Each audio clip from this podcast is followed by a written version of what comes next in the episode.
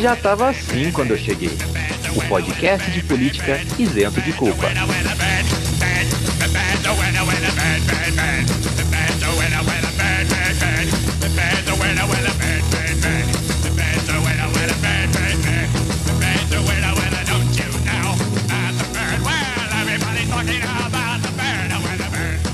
Salve, meus queridos reconduzidos à Procuradoria-Geral da República. Como estamos? Tudo bem? Espero que esteja tudo bem nessa agradável tarde, noite, manhã, madrugada ou, quem sabe, espaço lapso temporal que você está ouvindo esse podcast. Meu nome é Vinícius Manduca, cientista social de formação, podcaster por empolgação. Ao meu lado, eles que têm as mesmas ocupações que eu, Henrique Macedo.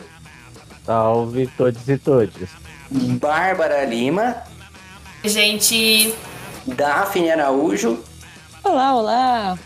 E hoje a nossa convidada mais do que especial, mas sério, gente, mais do que especial mesmo, Fabiola Oliveira. Olá, tudo bem? Obrigada pelo espaço. A casa é sua, fique à vontade. Bom, não repara bagunça. É, é verdade. Ou repara pra você não pisar em nada, né? É.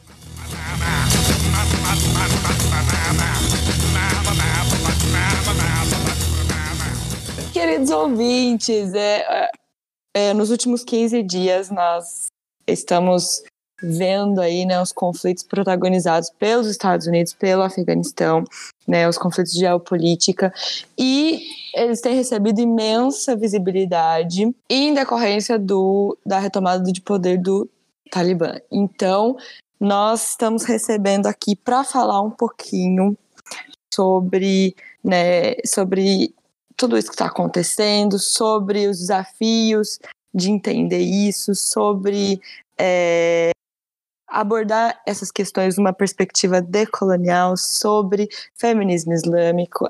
Ela que é professora, feminista, ativista, mãe de dois meninos, né? E mora em São José dos Campos. Então a gente divide aí pelo menos um pedacinho da nossa história. É, Fabiola, você quer falar um pouquinho sobre Sim. você para nós? Primeiro de tudo, temos que agradecer demais, imensamente a sua presença aqui. É uma honra é, receber você no nosso podcast. E a gente quer saber um pouquinho sobre você, sobre a sua vida, como que tá aí. Ah, eu que agradeço. Espaço, é muito legal, prazer conhecer todos vocês. Bom, meu nome é Fabiola Oliveira, sou professora, ativista, mãe, né, é, mulher muçulmana, uh, brasileira, né, muita gente não, não quer aceitar que eu sou brasileira, mas sou brasileira. É, e aí uso as redes sociais para falar um pouquinho sobre Islã, uma perspectiva feminina, é, trago algumas, é, né, um pensamento decolonial, né, uma imagem diferente do que realmente o Ocidente colocou, né, em cima dos muçulmanos, enfim, então eu falo tudo sobre essa problemática, né? E, e trago sempre também a minha vivência enquanto uma mulher brasileira uh, dentro de uma cultura muçulmana, né? E, e aí eu, eu, eu trago, trago tudo isso, né? Assim, uh, nos meus stories, nos meus posts, enfim. É, é isso. Quem quiser já, já seguir a Fabiola aí, né? No Instagram é o arroba Fabiola Oliveira, né? A gente Isso. vai deixar todo na, na, na, na descrição do podcast aqui para vocês. Perfeito.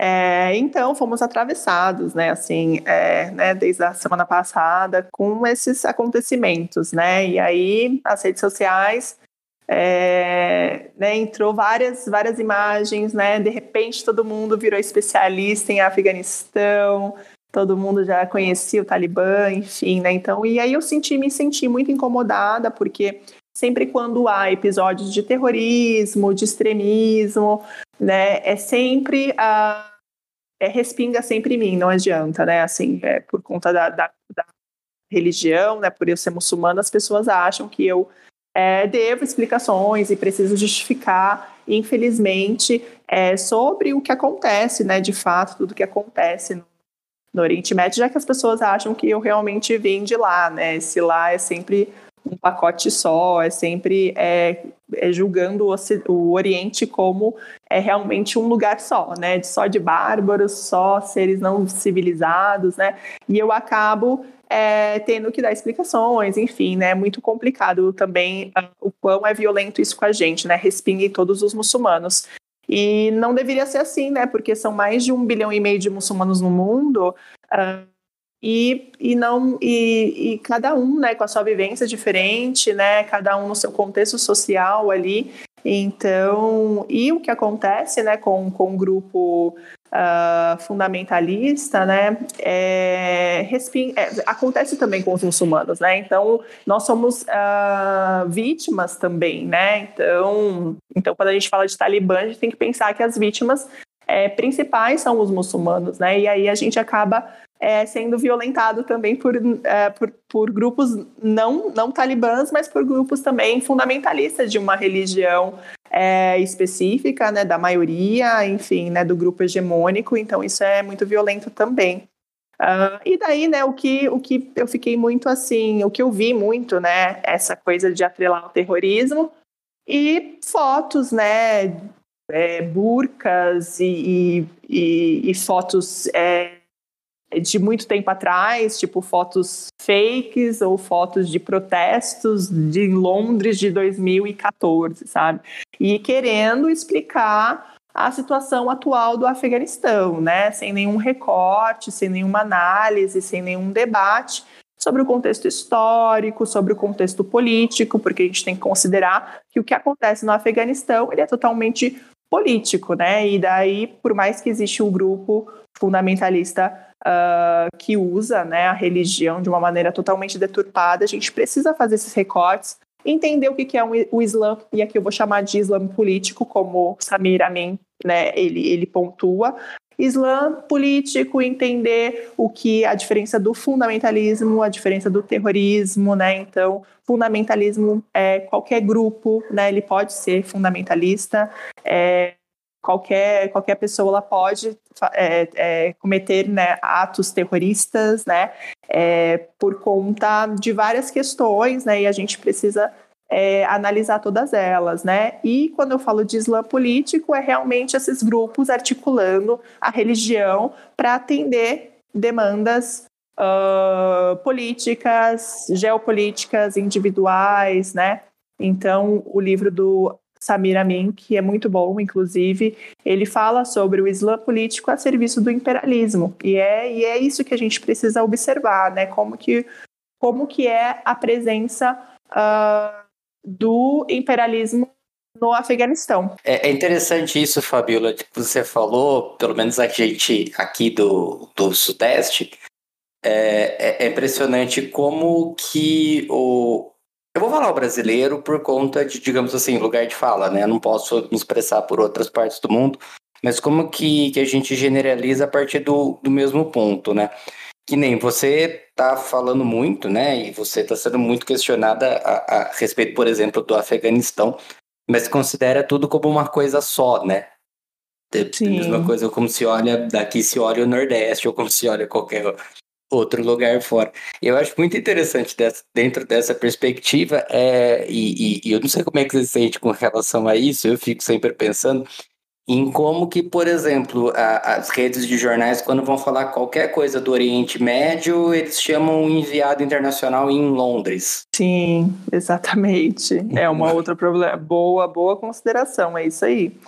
E é, e é o famoso lá, né? Ah, uhum. acontece lá, é lá, você é de lá, né? Tudo esse lá é um pacote só. E também, né, falar Oriente, né? Oriente também é uma forma muito pejorativa de, de, né, de você falar sobre uh, toda aquela parte, né, que não faz parte do Ocidente, né? Então, é, tem o um continente africano, né, que para uhum. né, nós, né, assim, a, a, nossa educação geograficamente é tipo assim, a África se torna um país, né, então assim, as pessoas elas não têm muito essa ideia, parece que é um pacote só e existe a categorização desses povos muito grande, né, então tudo que, é, tudo que não é daqui no sentido ocidente, né, e a gente se coloca como ocidente quando na verdade a gente não é ocidente, né, é, ah, o Oriente, então tudo que é fora do Ocidente é, é, entra nesse, nessa categorização, né, de, de, de, pessoas não civilizadas, enfim, né, aí o orientalismo entra, né, de Eduardo Said, que ele fala sobre isso, né, sempre está na mão do Ocidente julgar uh, os povos né, que não participam do Ocidente, os, o Oriente. Então, assim, o Oriente como invenção do Ocidente. É, e isso é muito, né? Então, a gente é bombardeado o tempo todo pelas grandes mídias ocidentais, por filmes norte-americanos, né? Então, desde muito tempo, a nossa construção é sempre é nesse orientalismo, né? A gente sempre julgando uma cultura que a gente não vive, né? Numa perspectiva, né? Nossa, aqui totalmente diferente, numa ótica que, que nossa, né? Então, assim, é, e aí a gente acha que é isso mesmo, né? E a gente acha que a civilização é só europeia, né? Então, essa, esse, o, o eurocentrismo é muito forte. Então, a gente tem todas essas. É, essas, é, essas, essas problemáticas, né? Então, não, não me admira de fato é, ver né, as pessoas falando que ah, são bárbaros, machistas, mas o que me admira é, são, é esse lugar de, de não escutar né, o que tem, porque a gente está em 2021 né, agora, então, tipo, é, a gente não pode mais é, é usar né, é, é, usar a comunicação, né, os meios de comunicação, como se estivesse falando do, dos anos 90, assim, sabe? Como se fosse trazendo os, os anos 90, que era realmente isso. Ah, o que, que é o Talibã? Né, ah, o Talibã surgiu é, com a fronteira do Afeganistão, pronto, né? Falou. Em 94, acabou. Em 96, né, é, surgiu em 94, só que em 96 tomou o poder. E aí, ah, o que é? Como eu vi vários vídeos das pessoas é, é, colocando, né? E, e, ah, o que é, é, o porquê que surgiu o Talibã? Aí fala, sabe? Sem levar o contexto todo, né? É, é falar sobre o imperialismo, falar sobre, desde o século XIX, o Afeganistão é, é palco para investidas, né? Então, assim, é, existem presenças de outros países lá. Então, assim, a gente não está falando agora, né, de domingo passado. Né? A gente não está falando uhum. do Talibã de 2001, a gente está falando do, do, dos guerrilheiros, né? No, no, tempo ainda dos soviéticos, né? Então a gente está falando lá de, de 1978, né? Então a gente tem que levar em consideração tudo isso. Uh, e esses recortes são muito importantes para a gente entender tudo, porque aí, senão a gente atrela, né? Cai cai no, no, no, no orientalismo, cai no preconceito religioso, cai na islamofobia. Então, é, né, então, se o Talibã é violento, o Ocidente pensar que, que, que todos os muçulmanos são terroristas também é violento. Né? Só que aí existe a inversão da violência. Né? A, a violência é, que vem de países imperialistas ou que vem do Ocidente geral é sempre uma violência é, pontual, uma violência necessária, uma violência que precisou dessa intervenção, uma violência que, é, é, é que, que, que, foi, que veio para civilizar essas pessoas, né? Então, é uma, uma, uma análise muito, muito errada, né? Então, a gente não pode é, considerar todo esse conflito por uma foto, né, é, que, que, que, sei lá, que foi de antes, uma foto que não tem nada a ver, que é sempre concluída com a, a burca, né? A burca, né? Então, assim, a burca a gente tem que pensar em toda a história da, da burca, sobre nem a burca, na verdade, o ato de cobrir o rosto, né? Que é uma prática de, uh, pessoa, de, de, de, mulheres orientais e de várias religiões, mulheres hindus, então uh, de, da, da, etnia Pashtun, né, que é a etnia ali do, do, do, Afeganistão, de mulheres do Afeganistão, já tinha essa prática antes mesmo do Talibã e é considerada como uma vestimenta é, tradicional, uma vestimenta histórica, né, então tem que levar isso tudo em consideração, porque, e é muito fácil, né, se a gente for pensar fácil, né, postar e falar, olha, oremos para o Afeganistão, né?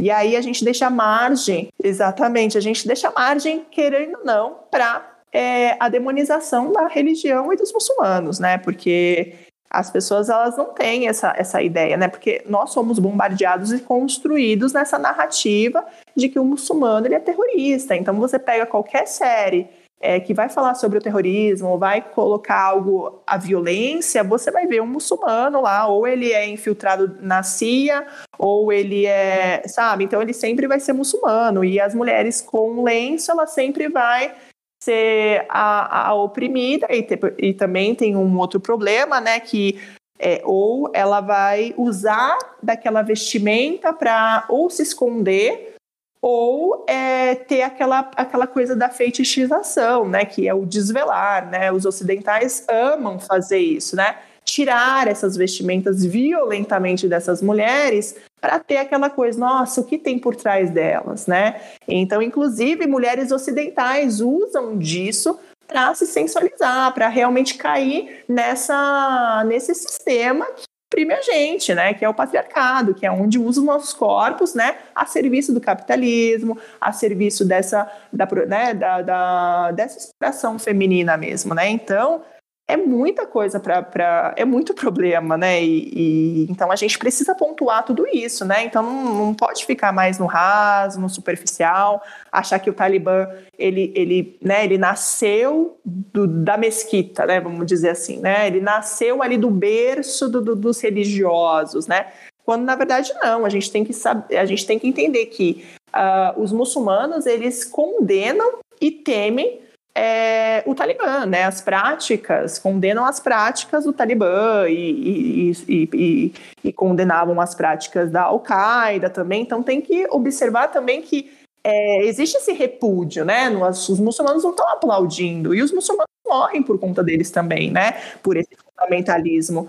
Então, diferente de outros fundamentalistas, uh, fundamentalismos que já existiram, né? Então, a gente também tem que fazer esse recorte. Então, não é um, um grupo específico, como as pessoas acham, né? Ah, perseguição, hum. cristãos, ah, porque não, não é. é isso é muito importante, né? Que você está tá pontuando. Exatamente. Não é religioso, porque as violações são violações do próprio povo afegão e das mulheres afegãs humanas. Então, assim, o Talibã não é bom para elas também, não é bom para uhum. nós, humanos, entende? Só que as pessoas não conseguem analisar isso. É, então é um grupo que se fundamentaliza que mata os próprios muçulmanos. Olha que coisa horrorosa, né? Tipo, então nós não estamos salvos, né? Disso, é, dessa violência, né? Do Talibã. Então, o que me incomodou muito, por isso que eu fui para as redes sociais, né? Já uhum. estava nela, na verdade, mas eu precisei, gente, eu preciso falar sobre isso, né? Vamos falar sobre isso. Aí vem o discurso liberal dizendo que a burca que tira o direito delas, enquanto na verdade a burca ela sempre existiu. As violações de direito das mulheres é, estão é, muito além da burca, porque você está de, de burca, mas ter acesso à educação, tá tudo bem, entende? Ô, então, se... uhum. é, antes da gente entrar nesse assunto da burca, é, eu queria falar, é, comentar, né, como isso tudo que você falou muito, muito, muito importante, né? Como é importante sair do raso, né? Como quando uma, uma, um conflito assim como esse acontece, como as pessoas elas naturalizam a violência, né? além de colocar o Oriente Médio como um blocão, né? Elas uhum. naturalizam a violência como se fosse algo que sempre existiu, né? Ignorando completamente toda a complexidade das relações econômicas, das relações políticas, das relações sociais, né? Que, que vão moldando esses conflitos, relações essas que vêm, assim, acontecendo, como no caso, né, agora do Afeganistão. Isso tudo é resultado de, de um conflito que acontece há 20 anos, né? Não é do nada. A do nada é, eles chegaram lá e né, tem toda uma história, tem todo um contexto.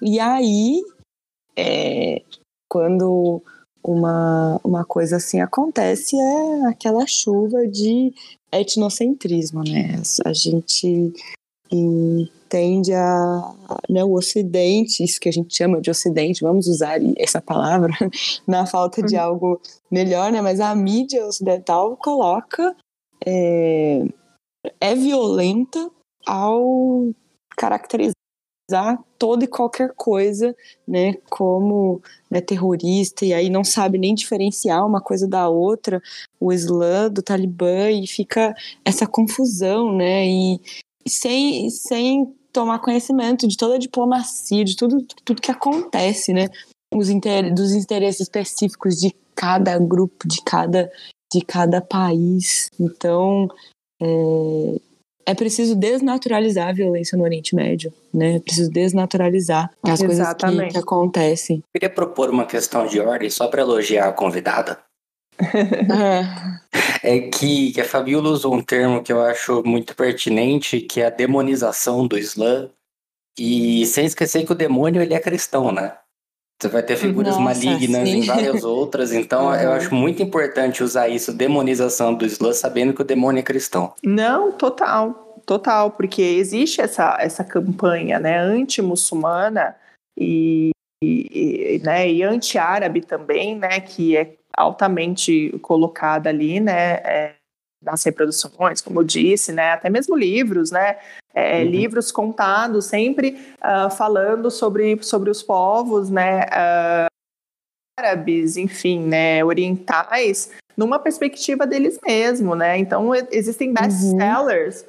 é, de, de, de, sabe, de, de é, tem até um, até esqueci o nome do livro, mas nossa, vendeu muito. As pessoas vêm falando, nossa, eu li o livro tal, né? Que eu acho que é a Princesa Saudita, alguma coisa assim uh, de uma escritora americana e tem um olhar totalmente ocidental, né? Então ela vai colocar essa pessoa, essa mulher né, no, no, patamar assim, olha, ela era violentada, ela era oprimida, como se essa americana tivesse salva dessa opressão também, dessa violência uhum. masculina, sabe?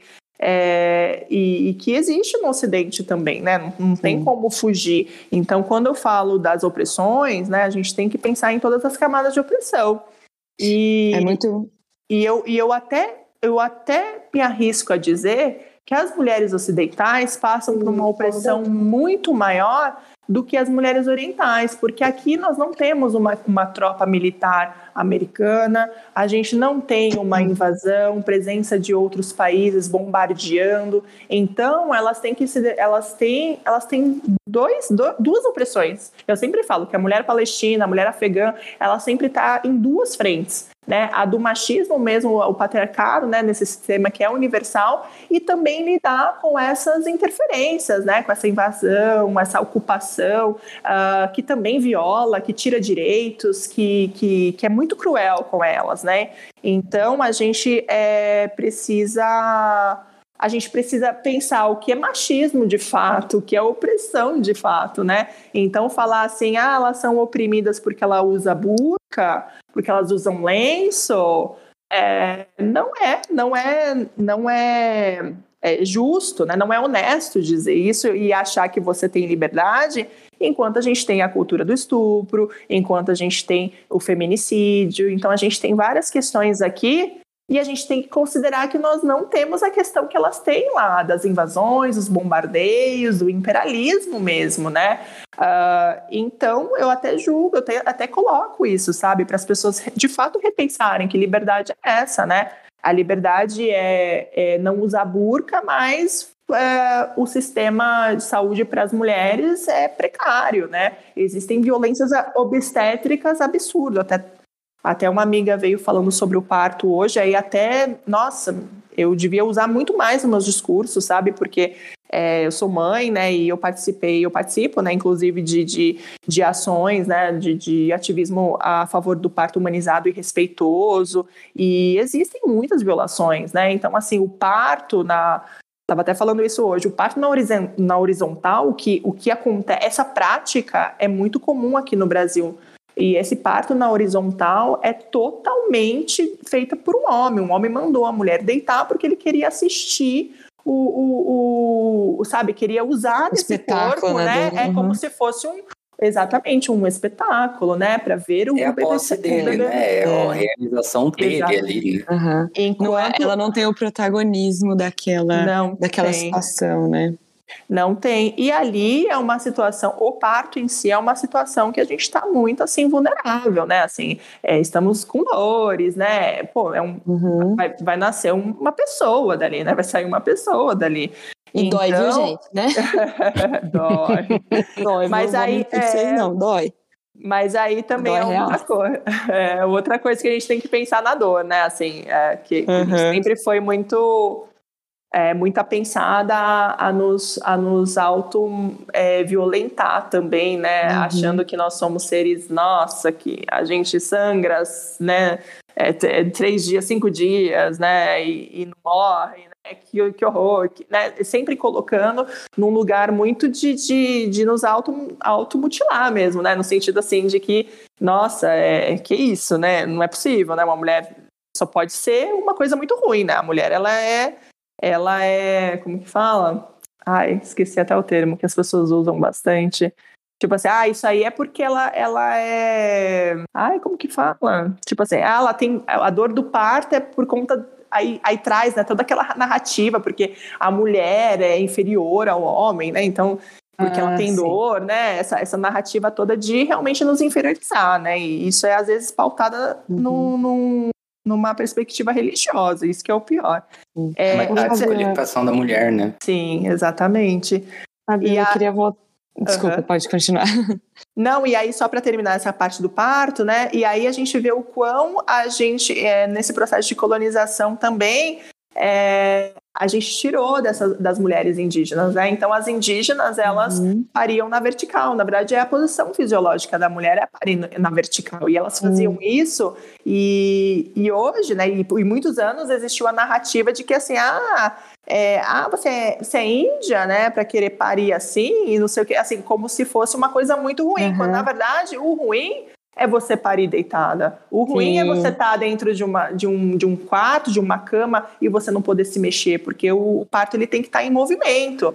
Né, precisa, a bacia precisa movimentar para aquele parto acontecer. É, a, a posição né? litotômica não faz sentido algum, né, na verdade. Sim, exatamente. Né, a posição deitada, né, assim, não, não faz sentido. E aí é, é mais um... Exatamente. É e aí... Um um meio para violência obstétrica, né? Porque você tá na posição litotômica, aí vai fazer aquela manobra lá, que é empurrar o bebê, e assim, aí é um show de horrores, aí tem que fazer a epídia e enfim. Nossa, é horrível, é, exatamente. É intervenção atrás de intervenção. E isso não é uma violação de direitos, né? Oh, então é. a gente naturalizou, né? Na verdade. A gente então. não fica sabendo disso, né? Eu fui saber uhum. disso, assim, não, não se fala disso. É, a gente fica é sabendo disso porque pesquisa, porque vai, porque naturaliza, né? Exatamente. E, e uma coisa que eu queria, que eu queria é, apontar, você falou, foi muito bacana, que me lembrou é, da, de um livro, na verdade, assim, uma palestra que virou um livro da Chimamanda, que é o perigo da história única, né? Sim. Então, como é, como a, a história sendo contada somente por uma por uma voz, somente por, é, por uma via, né? Ela é a fonte dos estereótipos. Então, ela até fala, ah, mostre o povo como uma coisa, como somente uma coisa, e aí, né, é o que esse povo vai se tornar. Então, isso está envolvendo aí jogos de poder, né, e é, pensar em todas essas questões é pensar nisso, né, de qual história a gente está ouvindo? Né? Que história é essa? É, desde quando a gente era criança, eu não sei vocês, mas meu desenho favorito da. ai, ai.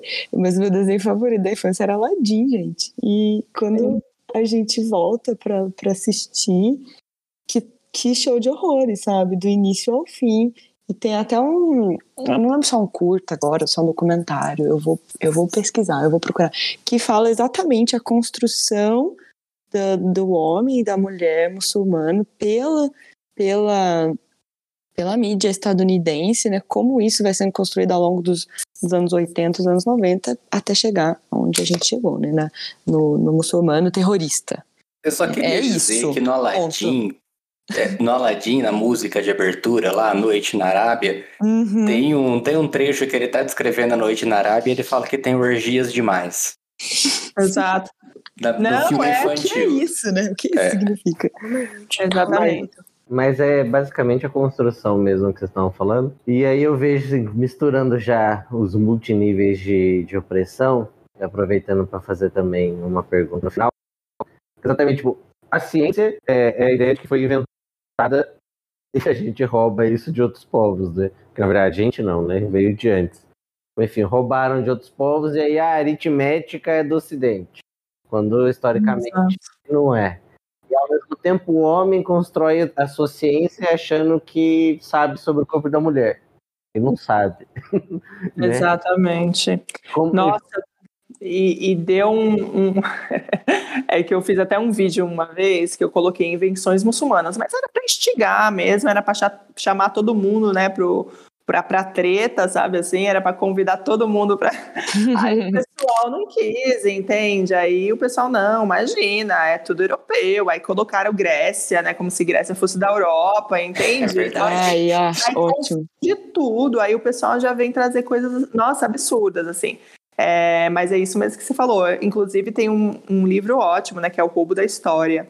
É, como que, como que o, a Europa ela se fez, né? ah, roubando o que realmente era do, da- dos povos orientais. Enquanto existia a, enquanto estava, né, numa época muito ruim na Europa, ali na, na parte do Oriente estava tendo a, a, a idade dourada, né, que a gente fala, a idade de ouro islâmica, né, que era de fato essas tecnologias, invenções, enfim, é, principalmente em navegação, tal. Então a participação ah, dos muçulmanos, é, né, infelizmente, que porque não é legal, né, essa coisa da, da construção da, da descoberta, né, da, da América é, é muita, é horrível, né, mas é, nessa navegação, é, os muçulmanos, eles, eles sabiam muito, né, então dizem que os primeiros muçulmanos ah, chegaram aqui, né, eram, eram muçulmanos, é, é, que, os mouros, né, na verdade, que, que se chamavam,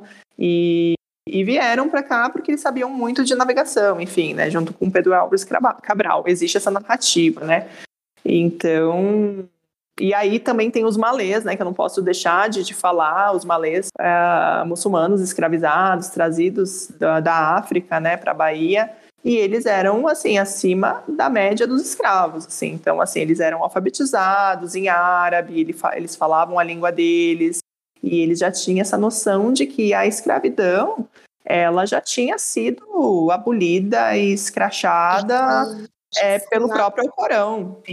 Eu achei interessante ela trazer a questão dos malês, do, do- dos mouros, enquanto vocês estavam falando da, dessa questão, né, da, da construção da história, de como a história é contada, até a questão da decolonialidade que a gente falou antes de, de começar a, a gravação, e eu fiquei pensando o quanto a teledramaturgia brasileira contribuiu na construção dessa narrativa violenta, né, contra os, os muçulmanos. A gente tem ah, abordado esse assunto no, no podcast algumas edições já, né, quando a gente falou da, da questão do Borba Gato, né, de como a história é contada. E aí eu fiquei pensando na questão da, telema, da, da teledramaturgia, não especialmente da mídia brasileira, agora puxando para o Brasil, mas de como a nossa teledramaturgia também contribui para essa construção violenta, né? Se a gente pensar nas novelas da Globo, por exemplo, né? Como elas retratam ah, os povos islâmicos, os, a Índia, né? A Turquia, né? Associar a Turquia com aquela questão de tráfico de mulheres, que foi uma coisa terrível.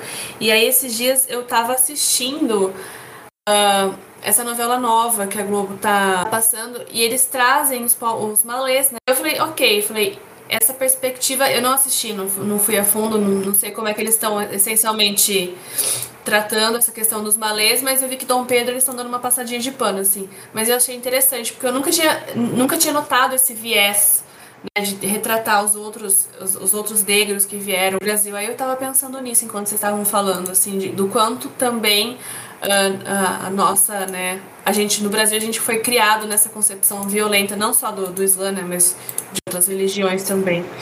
Era só uma Não, observação. com certeza, não, e é ótima essa sub- a sua observação, que essa parte sempre quando é retratada a escravização, né, é sempre contada pelo branco, né, então o próprio protagonismo não foi dado, né, é, para, né, para, para essa, é, que os escravizados poderiam de fato contar sua própria história, né, não, é sempre num, num lugar que não, que eles que eles eram é, subalternos mesmo, eles estavam ali para servir, né? Porque imagina que eles eram reis, né? Lá na, no país deles, né? Imagina, imagina que eles eram civilizados lá na África, né? Naquele país chamado África, né? Contém ironia.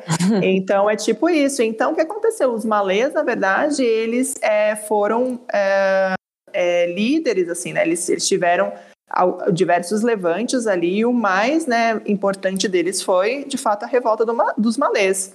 Né? E aí, quando vai retratar, olha a problemática que a gente tem. Quando a gente vai retratar os muçulmanos, no, os malês no, nos livros didáticos, é sempre colocando como os rebeldes, sabe? Porque são muçulmanos, afinal, né? É, são seguidores de Maomé, né? E aí Maomé já, também já tem um, um, é um nome totalmente racista, sabe? Pejorativo, que uh, associa a maldição, enfim, tem toda um, uma história sobre isso que eu não vou nem falar, é, para não estender muito, mas é sempre nesse, nesse viés. Eu já, já li sobre a história dos malês, assim, nos livros didáticos, colocando assim como os maometanos. E aí, quando a gente quando é, fala que os muçulmanos são maometanos, é como se fosse uma, uma cópia mal feita do cristianismo, porque quem segue Cristo são cristãos, e quem segue Maomé é maometanos. Então, assim, negaram Cristo e quando na verdade não, né? A gente acredita em todos os profetas, inclusive Jesus. Então, assim, é essa campanha anti-muçulmana que eu estava querendo dizer, entendeu? Então, por que, que é uma campanha anti-muçulmana? Porque começa a, a, a mudar totalmente a história. E isso a gente está vendo nesse contexto agora do Afeganistão. Deram um novo significado a madraças. Madraças são escolas, gente. É escola em árabe. Não é escola para sair extremista. Não é escola alcorânica que, que eles. como que é? Que até teve uma jornalista que falou assim: gente, e madrastas são escolas que esses que pegam a, a, forma mais extremista do Alcorão. E tipo assim, não, cara, madrastas são escolas, seja privada, pública, religiosa ou não. Escolas. São escolas. É, e aí deram um novo significado para Sharia, deram um novo significado para para muitas coisas, sabe? E assim, e é sempre na mão deles, eles decidem o que eles vão falar sobre a gente. Então é uma campanha assim anti-muçulmana e, e as pessoas elas caem nesse discurso ainda, sabe? E aí por isso que eu falo que é, é muito, né, jogar uma, uma imagem da burca sem falar nada, ou só falar assim, orem para o Afeganistão, você, você nem precisa de muito para você chegar na islamofobia. Porque você vai ver aquilo, vai ter ódio do, do, do, do Talibã, vai pensar que os muçulmanos são o, o, o, Talibã e pronto. Aí é a narrativa perfeita que o Ocidente sempre construiu em cima da gente. Então é muito perigoso. E aí eu vejo que, que cada dia que passa, ao invés de melhorar essa essa, essa resposta né, que, que, que, chega até a gente, mesmo a gente condenando, mesmo a gente justificando, mesmo a gente falando, olha, não é bem assim e tal, as pessoas é, é, se, se fundamentalizam, olha só, o fundamentalismo está aí também, né? Então se fundamentaliza dessa Estado, base, dessa, exatamente, dessa base e não querem ah, escutar os outros, o que os outros têm a dizer, entende? Só que aí eu falo, né, que nem a Laila Abdulhud, que é uma feminista islâmica, né, que é, e ela fala assim, uh, vocês já pensaram ao contrário? Se fosse ao contrário, né? Tipo assim, uhum. assim, ah, é, vocês falam tanto das mulheres com burcas, mas e aí? E as mulheres também que usam é, é lenços em, na religião é, que expressa a maioria, né? Então, assim, se fosse ao contrário, né? Se fosse com. E as saias até as pernas, Exatamente. os cabelos compridos, só é. trazendo exemplos, assim, sem a necessidade Exatamente. da mulher para ser feminina ter que usar cabelo comprido, né? Uhum. Exatamente. É uma coisa, uma coisa bacana é, é assim, a gente pensar como é, o discurso responsável ele é importante porque aí diante de tudo isso que você falou, ai, o, o que nos resta enquanto né, brasileiros e brasileiras, vamos falar só, só do nosso país, né? Só, né? Como se o Brasil não fosse grande o suficiente. Mas é orar por esses povos coitados com o nosso Deus, né, com o nosso, o nosso cristianismo todo, para que eles sejam salvos e aí, assim, coloca tudo isso nessa maçaroca sem, sem dar perspectiva alguma, né? Sem repensar isso aí. E aí, entrando nessa. Né, entrando mais a fundo nessa questão. Deixa eu só falar um pouquinho antes, tá? Fala, não sei se. Só... não, é que eu ia, eu, eu ia complementar porque eu tava pensando agora como essa perspectiva do, do, do árabe selvagem, né, do bárbaro, violento árabe, é muito dentro do, do orientalismo do Said, de uhum. como o Ocidente ele constrói a, a versão de si mesmo a partir da oposição do outro, mas como ele constrói o outro a partir do que ele conhece de si, né? Porque eu tava pensando um pouco assim, isso pensando na história mesmo, que na realidade, quando a gente vai pensar no, no Renascimento, os, autores, os autores neoplatônicos, próprio Santo Agostinho, o católico, é que na realidade se surgiu, veio essa onda de neoplatonismo porque os autores gregos eles tinham sido massacrados pelo cristianismo, né? Os livros queimados. Uhum. E se foi ter o contato de novo com os autores gregos, com as rotas de comércio com os países do Oriente Médio. Uhum. Porque eles sim, eles ah, aquelas coisas lá que é contada em, em 300 de Esparta e coisas do tipo que sim, houve a, as invasões persas, por exemplo, mas é, se foi coletado a cultura grega nessas invasões e levada, não foi queimado. Quem queima, quem, pilha, quem queimou, quem pilhou foram os cristãos, né? Aproveitar esse gancho. E se apropriou, e se apropriou disso, né? Como ah, a filosofia europeia, né? E é uhum. isso, pronto. Posso apropriar esse, esse gancho rapidinho? Eu juro que é rápido. Eu podia ter terminado né, depois que eu falei que era rápido. Brincadeira.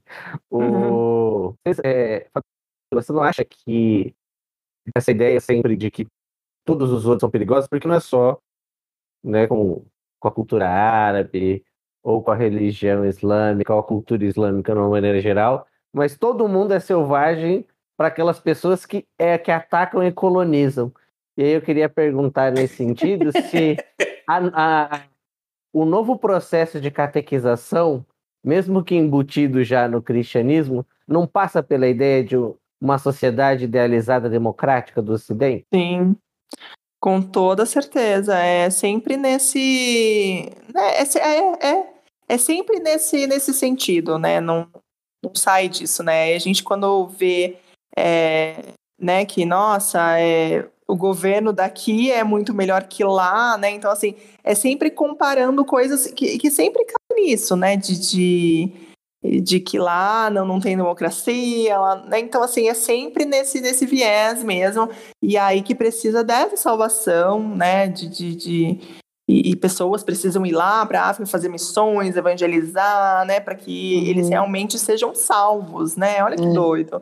E que e democracia que existe... é essa, né? Que está indo levar, né? Exato, né? exatamente, impondo, é né? Um uma, uma crença enquanto esses povos já têm uma crença. Olha que doido. Porque na cabeça dessas pessoas, eles não têm uma crença, porque a crença é ter que acreditar em Jesus, né? Ter que é, pensar em Jesus como Salvador. E, é e, aí, se você sai dessa narrativa, você não tem crença, você já cai no pacote de.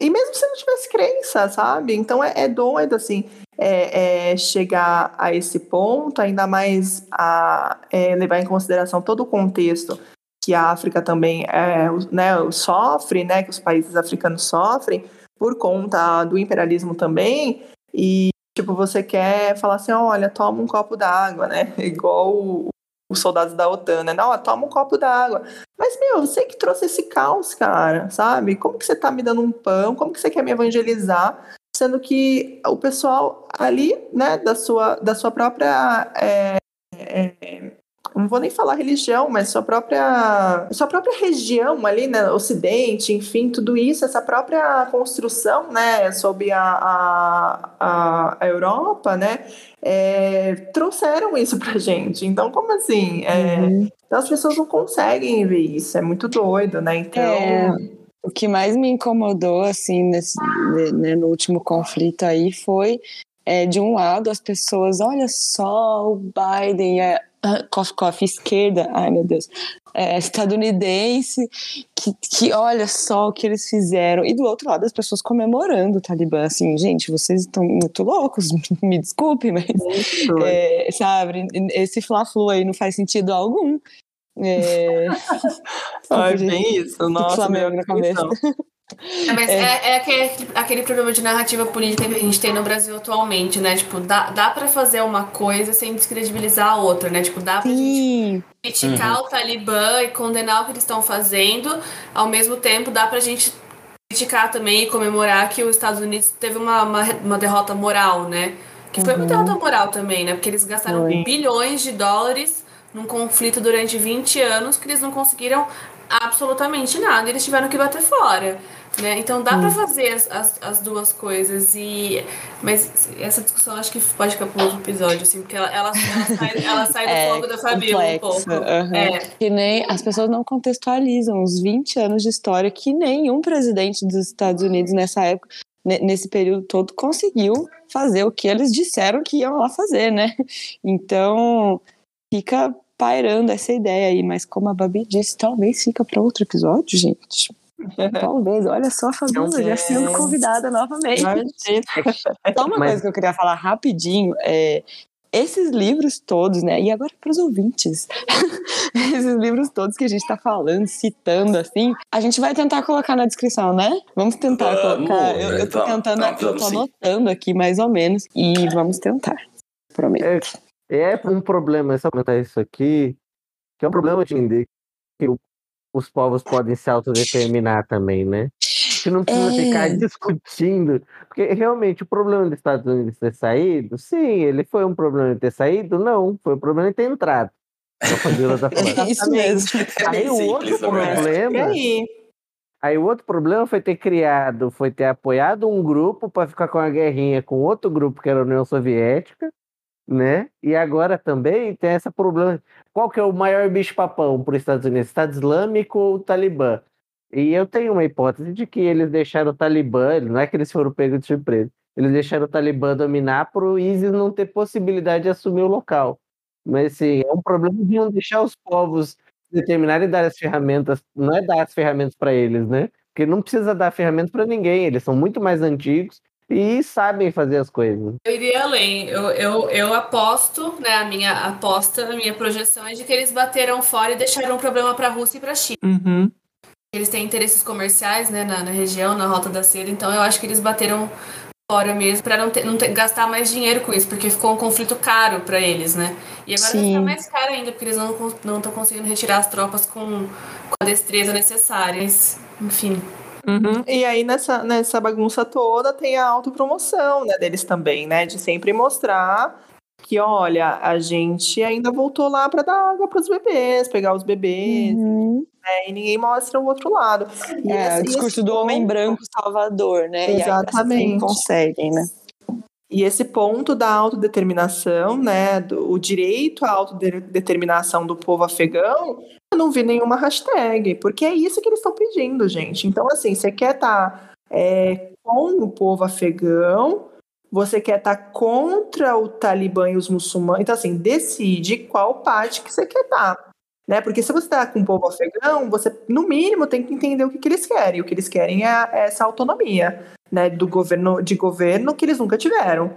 Né? Então, assim, estendendo isso desde lá do, dos soviéticos, que ainda tem essa discussão de que, de fato, ah, os soviéticos eles, eles deram uma assistência militar, né? na verdade não foi uma invasão, foi uma assistência militar, e aí colocou para justamente né, é, ter esse apoio, porque é, já estava tendo interferência ah, é, interferência né, de, do- do- dos Estados Unidos, porque foi no contexto também é, da história ali, e que foi uma assistência militar que o próprio povo afegão pediu, assim. Então aí veio ah, o socialismo e aí, aí né, o, o- os Estados Unidos não gostou disso e depois foi uma briga meio que de socialismo e capitalismo, né? Se, se a gente Uhum. for observar bem, assim, né?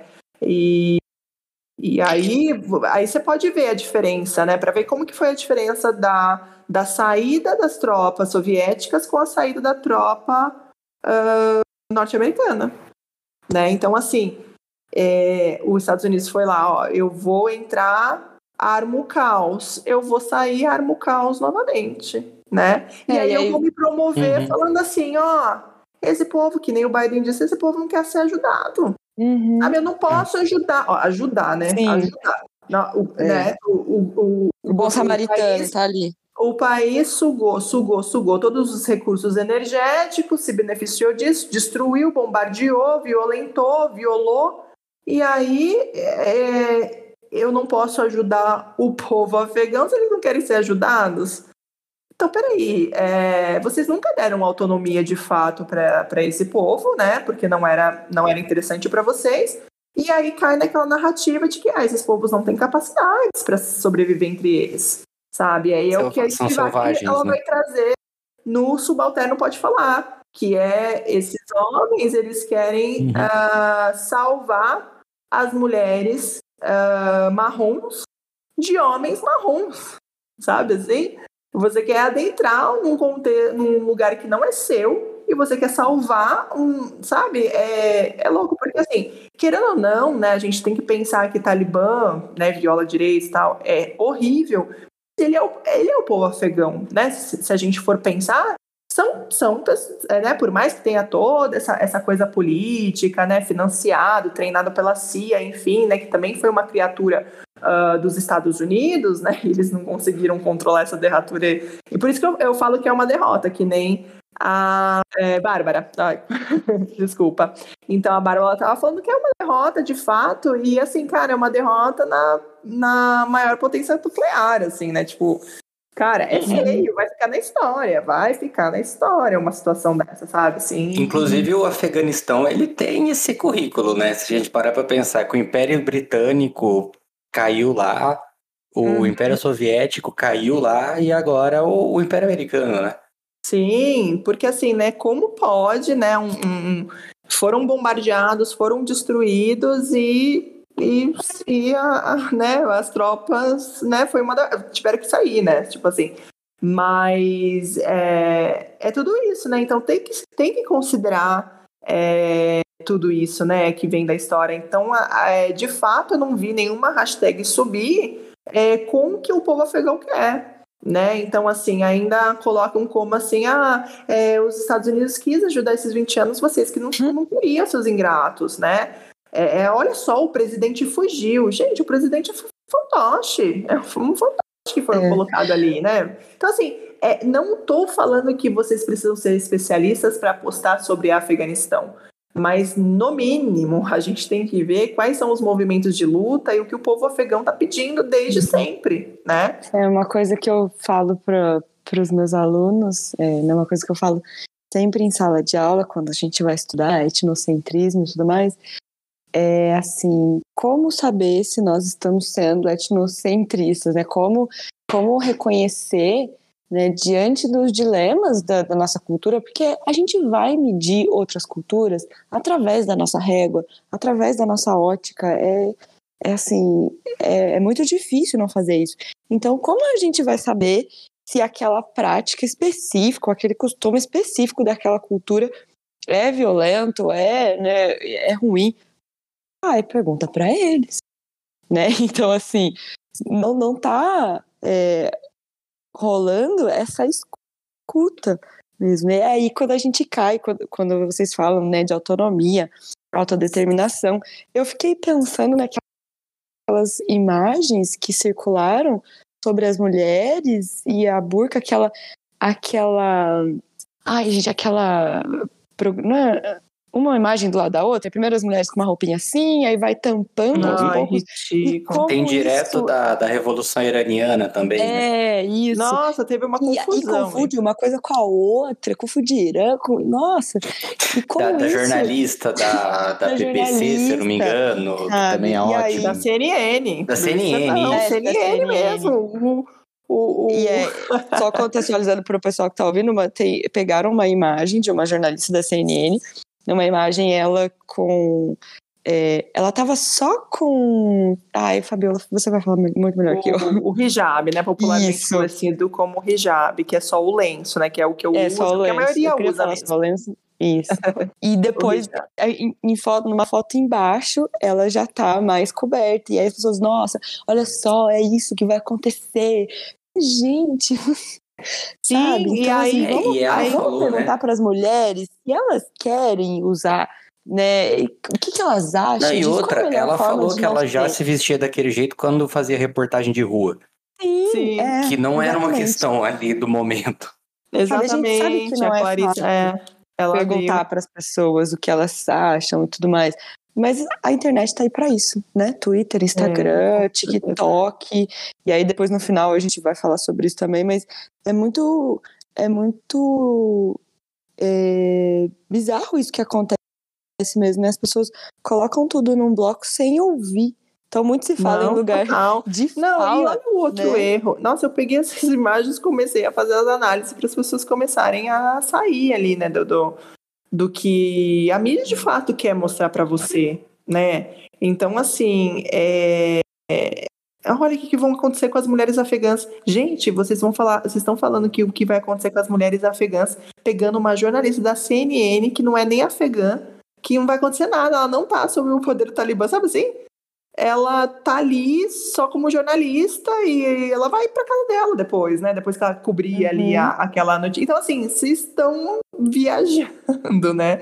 É, não estão escutando as afegãs mesmo, vocês estão preocupadas com, com, com, com, com né, essas, esses ocidentais bonzinhos, né? Que, que, que estavam lá, que vão lá, enfim. Então, vocês não estão preocupadas com as mulheres. E então, como é, é? é toda errada essa, essa, essa, essas, essas fotos, né? E de novo, novamente, não estou pedindo para vocês serem especialistas quando postarem Uhum. fotos, né? Mas ao menos é, retratar do que significa, do que é, e não fazer aquelas comparações, né? De, de, de, de mulheres ah, no, no domínio britânico, né? Que passaram por um processo de oci- ocidentalização e né, onde a Europa estava com aquela coisa da moda, da indústria da beleza, que na verdade só é, mais uma vez explorou muito e ainda explora e objetifica nossos corpos, né? Colocar essa, essa, né, a uma- as, as afegãs de, de shortinho e as afegãs de burca, né? Não, não é sobre isso. E, e aquele contexto do shortinho, né? da- da- das roupas curtas, da sainha, era um contexto, foi um contexto também violento, né? A partir do momento que a gente retira, aí vai desvelar as mulheres orientais, aí cai naquela fetichização que eu falei, e mais uma vez, a serviço do patriarcado, objetificando os corpos femininos. Então, assim, é mesmo de fato uma liberdade? Então, assim, a gente acaba é, tentando explicar assim, ó, o que é liberdade para você, sabe? Assim, começar bem, bem do, do- do- engatinhando ali até chegar no ponto, porque as pessoas não têm ideia do que é liberdade. Né? O que, que é liberdade? Ah, liberdade é usar, usar calça jeans, tá? Mas e aí? É, a, emancipação feminina não é só para isso? É isso, né? Como é errada corpo, atrelar. Mas aí nossa- você vai estar em casa, aí quando você sair você vai ser estuprada por conta da sua roupa, aí você não vai ser negada a, a, a participação na política, vai ser negada às universidades. Exatamente isso que o patriarcado. O sistema como mas é- daí você é- usa calça jeans. É. Só queria falar esse negócio de liberdade, que a gente não pode esquecer que os protestos do dia 7 estão sendo chamados pelo discurso de lutar pela democracia, tá? Hum. Então, que democracia que é essa É, que está sendo espalhada? Que E é- aí até atrelaram defendida? a- o Afeganistão também nessa. Ah, eles não perdem nunca, né? Nessas propagandas. É impressionante. colocaram como nossa, olha, a gente vive aqui num né, bem melhor que eles, enfim, co- colocando, nossa, olha, então assim, tá além, né, porque é, se pensar que quem tá, quem está na frente, né, disso, do, dos- da- desses protestos, tudo é daquele grupo, né, hegemônico, religioso, né, então eles vão fazer o quê? Colocar mais essa campanha anti-muçulmana, né? Então, assim, no discurso que não é nem para falar, porque a gente está falando sobre o Brasil, não é nem para colocar Afeganistão, não. Eles vamos botar Afeganistão, vamos colocar o Talibã, É. igual a revista, uma revista famosa fez, né? Ah, não, Nossa, gente, foi não pode péssimo. só falar que o Talibã tá lá. Ah, não, a gente tem que precisa colocar. Aí, nossa, eu até fiz um vídeo que, meu, eu tenho que. Como assim vocês fazem uma capa e e como que vocês pensaram para fazer essa capa, né? Colocando a Estátua da Liberdade com bu, com niqab, e aí para eles é burca, né? E, e- e com o título Derrota da Civilização, ou seja, a civilização estava lá, e aí a Derrota da Liberdade. jornalistas. E aí dá vontade de pegar a pessoa que estava responsável por essa capa. Olha, vem aqui, você que a Estátua da Liberdade é uma mulher muçulmana? Então, pois é, para quem não sabe, a Estátua da Liberdade é uma mulher muçulmana, tem toda uma história. E assim, cara, meu Deus, né? Vocês estão é, viajando mesmo em, em todo esse processo aí do que acontece. E enquanto isso, o povo afegão mais uma vez está sendo, é, tá tendo esse pagamento, principalmente das mulheres, o pagamento histórico e enterrando realmente a luta delas, porque desviaram o foco, desviaram o objetivo. E é sempre é, assim que acontece. E como é, é complicado a gente atrelar a emancipação feminina, a liberdade, né? Como a gente já falou aqui, a, a maneira como a gente se veste é, é, é pouco demais sabe? É muito caminho andado, são anos de luta, séculos até, né? De luta em vários lugares do mundo por emancipação feminina, e aí a gente reduz a tudo. Mas você pode usar biquíni ou não, ou aquelas imagens que resgatam não sei da onde, né, de, de um casal na praia e, Ai, e, a, não, e a mulher de burca fora do mar e o, e o homem se divertindo. E aí, sabe, da onde vem isso? Por, que, que esvaziamento todo é esse? E aí que a gente vê a necessidade cada vez mais, né, do feminismo islâmico. Né, Fabiola? O que, o que, que é o feminismo islâmico? Conta para nós o que, que é, por que, que é tão importante. Se vocês quiserem saber mais sobre o feminismo no geral, tem um episódio lá, lá atrás, que eu não lembro qual é o número, mas tem. E, e conta um pouquinho. Na época a gente nós. teve uma convidada ótima. A é. Fran, a, a doutora Franci Rose, será? Não, a gente não. teve a convidada da Daphne tá Araújo tá mesmo, na época era ah, convidada. Sobre, sim, sim. Não, sobre feminismo geral, assim. Ah, eu não, queria que, você... que era o islâmico. Ah, tá. Não, entendi. não. Eu queria que você falasse um pouquinho para nós, né? Ah, o que, que claro. é, por que, que é tão importante, qual é a necessidade urgente de se falar disso, porque as pessoas colocam como se fossem duas coisas excludentes, né? Sim, com toda certeza. A gente tem que pensar que o, é, primeiro de tudo, né, que assim, a, a luta das mulheres, ela, ela vem há, há, anos, né, então esse termo feminismo, quando nem existia esse termo feminismo, é, a pioneira né, do feminismo, quando nem tinha esse nome, é, foi uma, uma, uma, mulher egípcia, né, a, a Ruda Sharawi, ela lutou bravamente, é, fez uma, uma marcha com mulheres com, com véu, ela ela era anticolonialista, então ela estava ali, no, tinha o domínio britânico, então ela peitava ali os soldados, enfim, toda essa essa essa história, né? E, e foi uma mulher egípcia, né? Então assim, a gente está falando de muito tempo, né? A gente está falando uh, antes de, de, de vir o feminismo de fato, antes da revolução industrial, enfim, né? Toda essa essa essa história, né? E aí uh, hoje, né? Se tem essa essa essa ideia né, do feminismo, do feminismo, né, é, liberal, europeu, branco, né, e que acabou que só fica nessa ótica, né? Então quem sai dessa ótica, né, por exemplo, eu, uma mulher muçulmana de se considerar feminista, é, nossa, é um absurdo, né? É um absurdo porque você está vindo, né, com, com uma com uma construção patriarcal, a sua, a sua religião é machista, sendo que ninguém sabe o que é o Islã, na verdade, né? O Islã, ele, ele não tem a premissa, ah, por exemplo, do cristianismo, né? Que ah, é, não tem essa ideia da inferiorização da mulher é, por conta do pecado original. A gente não tem a figura masculina de Deus, por exemplo. Então a gente não tem a personificação. A gente acredita que Deus não tem gênero, por, por exemplo. Então não tem essa uhum. estrutura patriarcal. Então assim, se quiser falar de Islã, vai ter que Islã, sabe? Então, o que, que as feministas islâmicas elas vêm de fato uh, falar? Elas vêm trazer a reinterpretação dos textos né, sagrados, que é o Alcorão e, e os hadiths, que são ditos né, do, do, do, profeta. E o que aconteceu? Elas perceberam, né, elas, elas não querem mudar nada na religião, só que elas perceberam que as interpretações existia uma construção social machista, patriarcal, misógina, e teve um excesso muito, né, de, de, de, desse machismo, enfim. Então elas vêm trazer releituras, né, dos textos e, e começaram a observar e observam que a, o, o, o Corão ele vem trazer os direitos das mulheres, ele vem trazer a, a equidade de gênero, ou eu prefiro falar paridade, né, é, é, é, que, que o, o Alcorão ele sempre trouxe e que infelizmente a sociedade ela, perpetuou assim o machismo porque o machismo ele, ele é antes da revelação corânica por exemplo. A gente está falando de, set, de século 7 tem que levar em consideração que antes uh, desse tempo as sociedades estavam bem consolidadas né? Então assim já existia toda essa opressão da mulher enfim. Então dizer que nossa o Islã é machista patriarcal não existia religiões antes Né? Então, assim, o, o Islã, ele, ele vem né, dessa, dessa, é, dessa ideia né, das religiões monoteístas, só que ele, ele vem de uma maneira muito atualizada. Né? E para o século VII, sim, para 14 séculos é, atrás, veio no, numa, numa forma muito revolucionária. Então, assim, é, você achar que é, eu não posso fazer parte né, do, do, feminismo, não posso me considerar feminista porque uh, você entende que a religião tem uma premissa ali é, patriarcal, porque é a, a, religião que você conhece, né, que expressa a maioria. Uh, não, então peraí, tá tudo errado, não, não é sobre isso, né?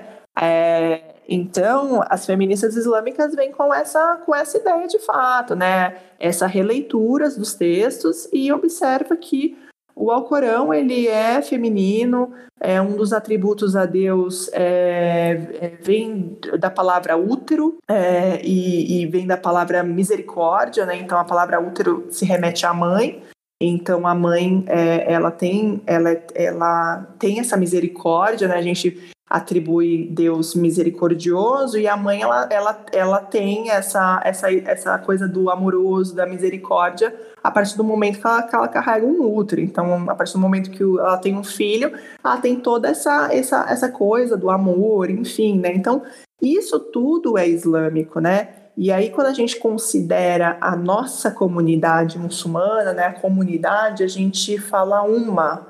Uma, em árabe, vem de que é mãe. Então, assim, é totalmente matriarcal. Então, assim, a gente considera a nossa, a nossa comunidade numa, numa, numa palavra que vem, que remete à mulher, que remete à mãe, sabe? E as pessoas não têm ideia disso. Então, quando eu falo que as pessoas querem falar do Islã sem nem, nem saber sobre o Islã, com essa campanha anti-muçulmana que nos esvazia, que nos reduz a, a, a, nada, né, é muito injusto. Então, por isso que eu acho muito importante é, trazer mesmo à tona. Muita gente não gosta de falar feminismo islâmico, porque feminismo remete a coisa muito do Ocidente, aí parece que a gente foi uhum. meio que comprada. Pro, pro, né? é, exatamente. Uhum. Mas a ideia é essa, de chamar atenção de chamar as pessoas, ó, a gente também vai, vai, vai usar isso aí que vocês inventaram, que na verdade já tinha, entendeu?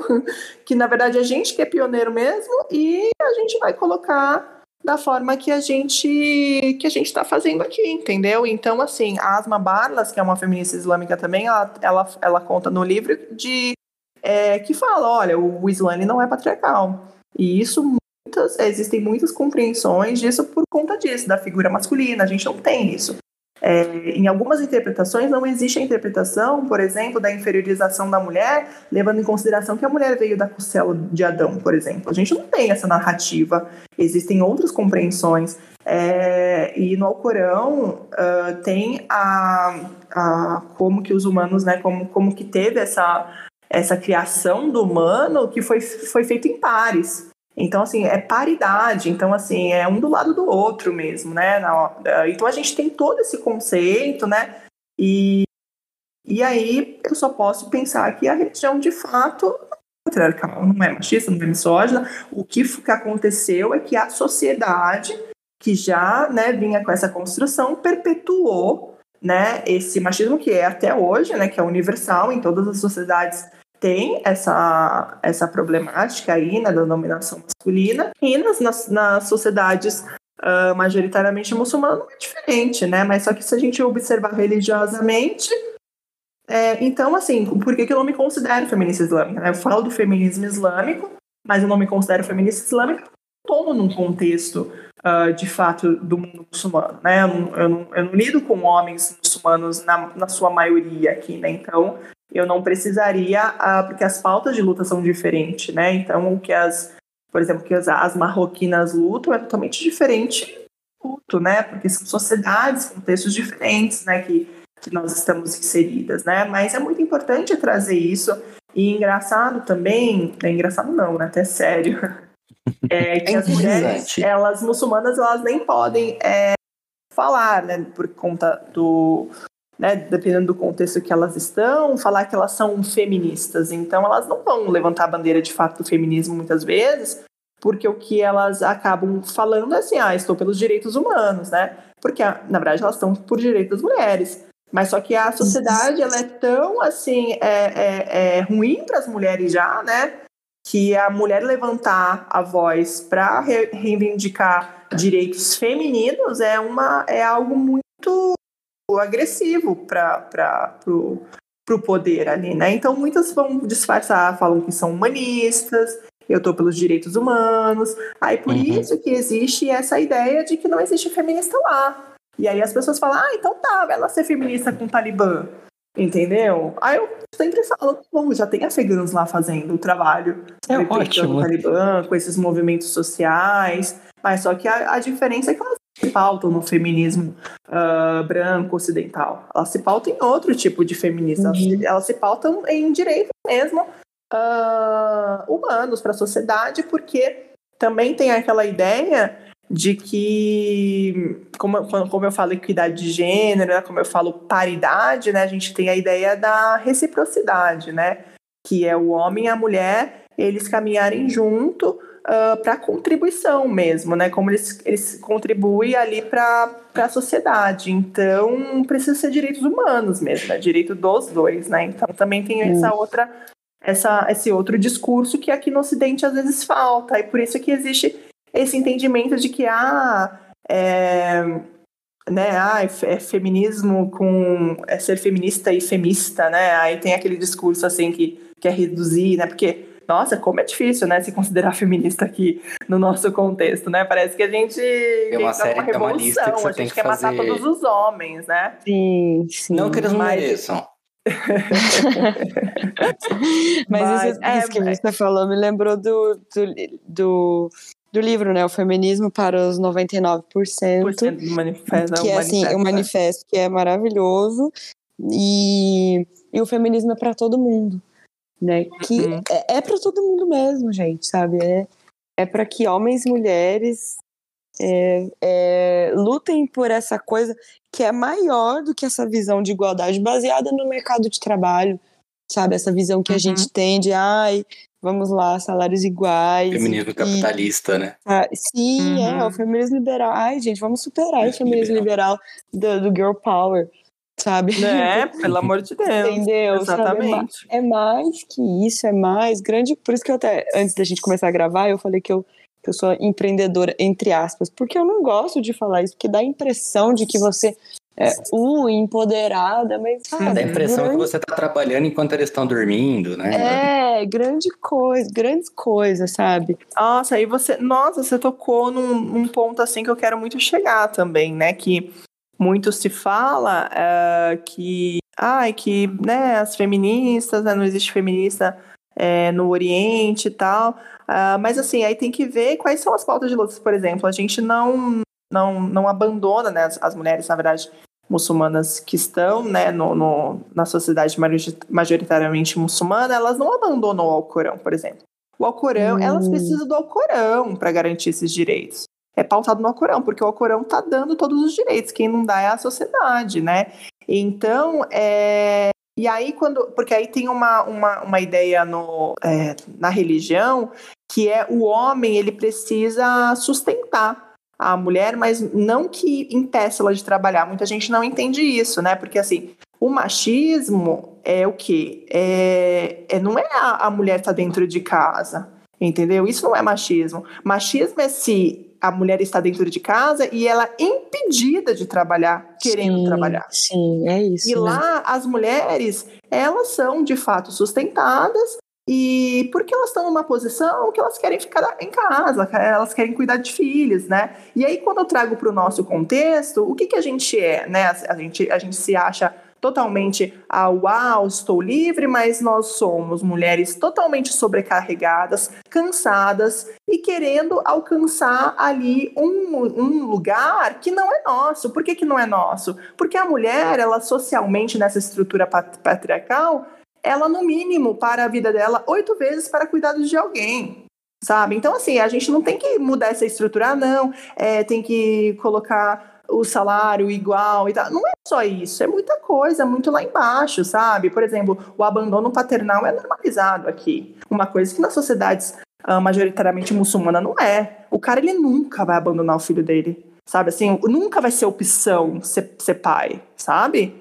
Então, e aqui é uma opção ser pai, entendeu? Então é assim, eu posso estar é, tá com, a, com, com, com, a, com a mulher, né, com a mãe dos meus filhos, e posso também sair, né, dar as costas e ela que se vire. Então, a, a gente tem é, mães solos que precisam sustentar casas e nós estamos sobrecarregadas porque o que, que aconteceu? A gente é, só é, acumulou coisas para gente. Então, sair para trabalhar e depois voltar em casa e ter um monte de outras coisas para fazer, isso não foi um ganho, sabe? Então, o que, que a gente pensa dessas mulheres que estão lá e, e, e, querendo que, que sim, eu tenho que ser sustentada, afinal, eu, se eu que, quero ser mãe, eu preciso parir, gestar, amamentar, e é um trampo, sabe? É, é um, um trabalho reprodutivo, é um né? É, é a diferença eu, aí. Eu, exatamente. Então, assim, é, a revolução industrial, na verdade, ela só acumula cargos para a mulher, mais coisas para a mulher sabe? E ninguém presta atenção nisso. Então é assim, é da raiz ali, sabe? Então é uma é acabar com essa estrutura, o que uma coisa que o feminismo liberal não faz, né? Então ele precisa ser um feminista, ele precisa ser anticapitalista, né? É, é, antipatriarcal, anticapitalista, anticolonialista, antiimperialista.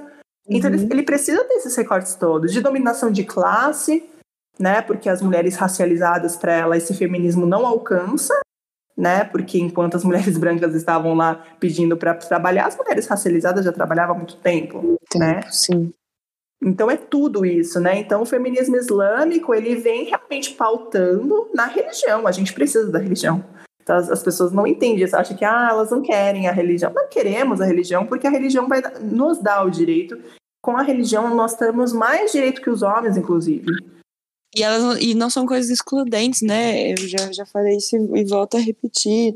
Você ter uma religião não significa que você não possa ser feminista, não significa que você não possa lutar por igualdade, equidade, né?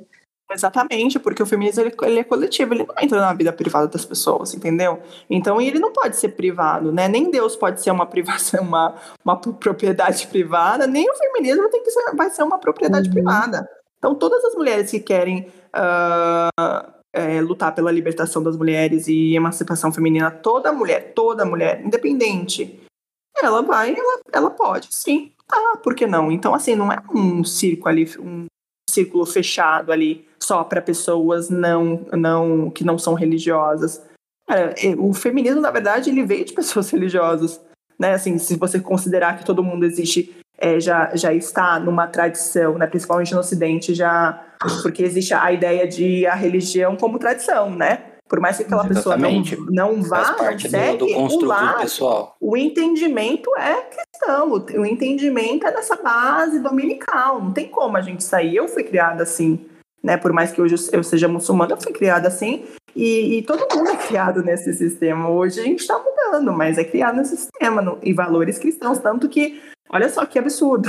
Eu me formei em 2008 e a minha, o meu juramento é isso, é na base cristã. Tanto que eu tenho uma amiga que é, que é ateísta, ela, tipo assim, parece no vídeo até ela, que, que, não me falaram isso, não sei o que, ela revoltadíssima, sabe? Eu nem sei se isso repercute, mas olha, olha só, né? E aí, quem não é, né, tá fazendo juramento? Então, que, como assim, né? Como que uma constituição é, é, é do Estado laico, é é pautado em alguma religião específica da maioria. Como assim, né? Então, assim, é muita coisa. Deixa eu aproveitar o gancho do que você estava falando antes e vou trazer aqui uma pergunta da, da Babi, que ela tá em crise alérgica e ela não tá conseguindo falar. Mas é, ela tá comentando que a mídia tem repercutido que o Talibã ele tem dito que não vai suprimir os direitos já conquistados pelas mulheres, mas eles vão levar a, a interpretação tradicional da Sharia, né? O uhum. que, que exatamente quer dizer isso? Não, isso aí é realmente violar o direito das mulheres. né? Então, tipo assim, é, é falar uma coisa e no meio do negócio, né, é desfazer tudo aquilo que falou. Uhum, é não esperar nem o final quem, da frase. pode garantir, né, que eles não vão violar mesmo. É uma promessa, né, de que tudo vai ser diferente, mas. Não, mas assim, é uma coisa interessante a gente trazer, né? De novo, né? Senão as pessoas vão interpretar errado. Eu não sou a favor do Talibã, obviamente, mas é pensar no Talibã que ele não é, a, é o mesmo de 20 anos, né? Atrás. É, é pensar que o, o Afeganistão ele está ali destruído existe a miséria, o, a taxa de analfabetismo é muito grande, E essas mulheres, uh, e a violação das mulheres com a, a, a, tropa militar americana também não, elas é, não tiveram também isso, não saiu da pobreza, né?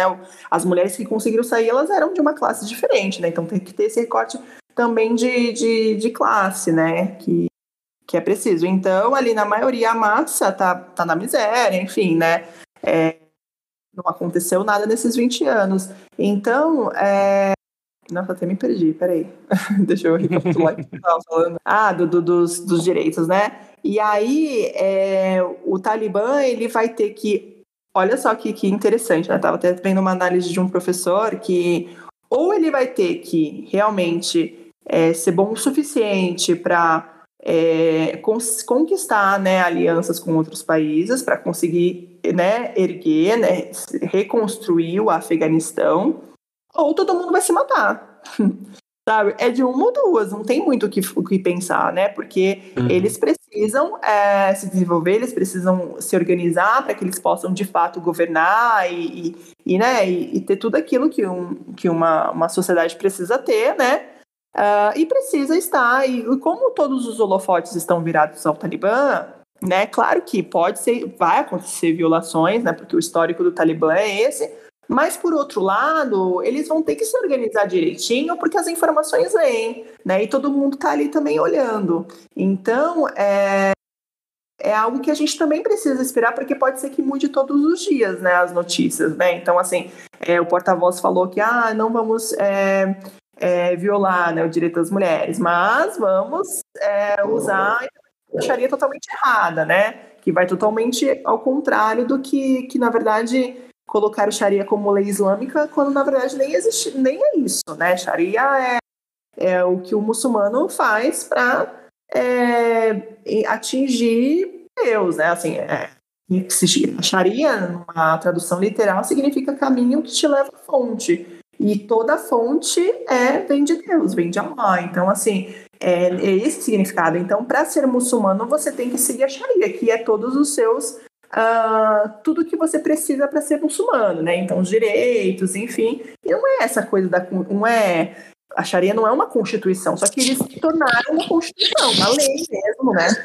E, e que aí que acontece, né? Aí, aí realmente vai violar porque eles já estão deturpando a religião, já estão usando o, a articulação ali, né? O fundamentalismo uh, religioso. E, e aí uma outra coisa que eu ia falar é... E hoje, por exemplo, né, na, na, na, na mídia é, árabe, né, que meu marido acaba lendo, né, e tudo, e ele falou para mim que uh, eles falaram que ah, os nossos guerrilheiros não não sabem lidar com as mulheres, então a gente vai colocá-las dentro de casa, ninguém pode sair, porque hum. nós não hum. estamos ainda hum. preparados para lidar com, eles não estão preparados para lidar com as mulheres. Olha só o absurdo, o absurdo.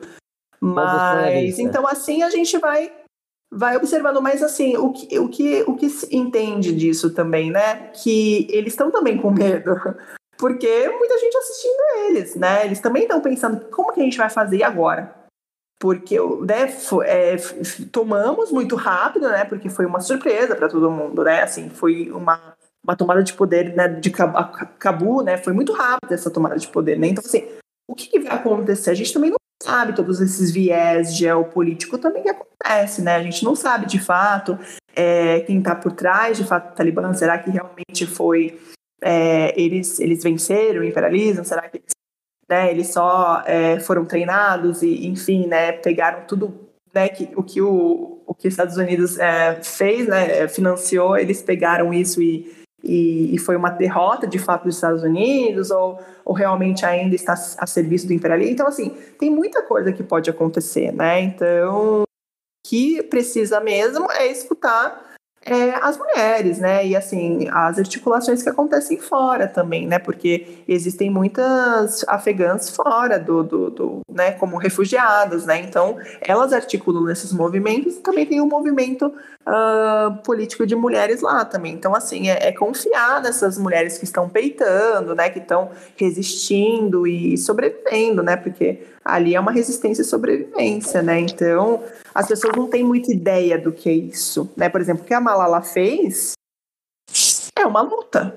é uma luta, peitou, foi, Uhum. e sabe, e virou aí notícia e, e todo mundo começou a, a, a né, reper, repercutiu aquilo muito, né? Então, isso a gente está falando de quê? 15 anos, acho, uns 10 anos, 15, acho que mais, né? Mais de 10 anos, lembro de fato o, o ano que foi.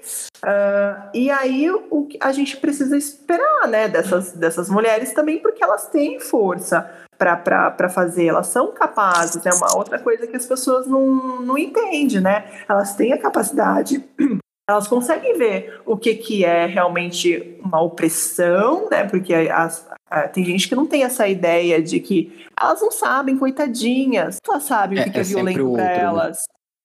Elas sabem o que é violento para elas, elas sabem o que não é bom para elas, sabe?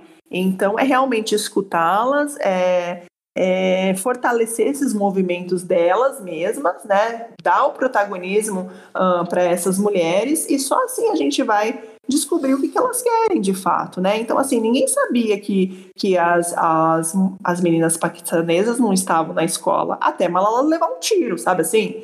E é bem drama, é bem drástico mesmo, infelizmente. Ah, porque quando a gente está falando de uma sobrevivência e resistência de um povo, é assim mesmo, né? É peitando, é, é usar a su, ah, o que você tem, né, de, de armas, é usar as armas que você tem. É, o que, um- algo que acontece na Palestina também.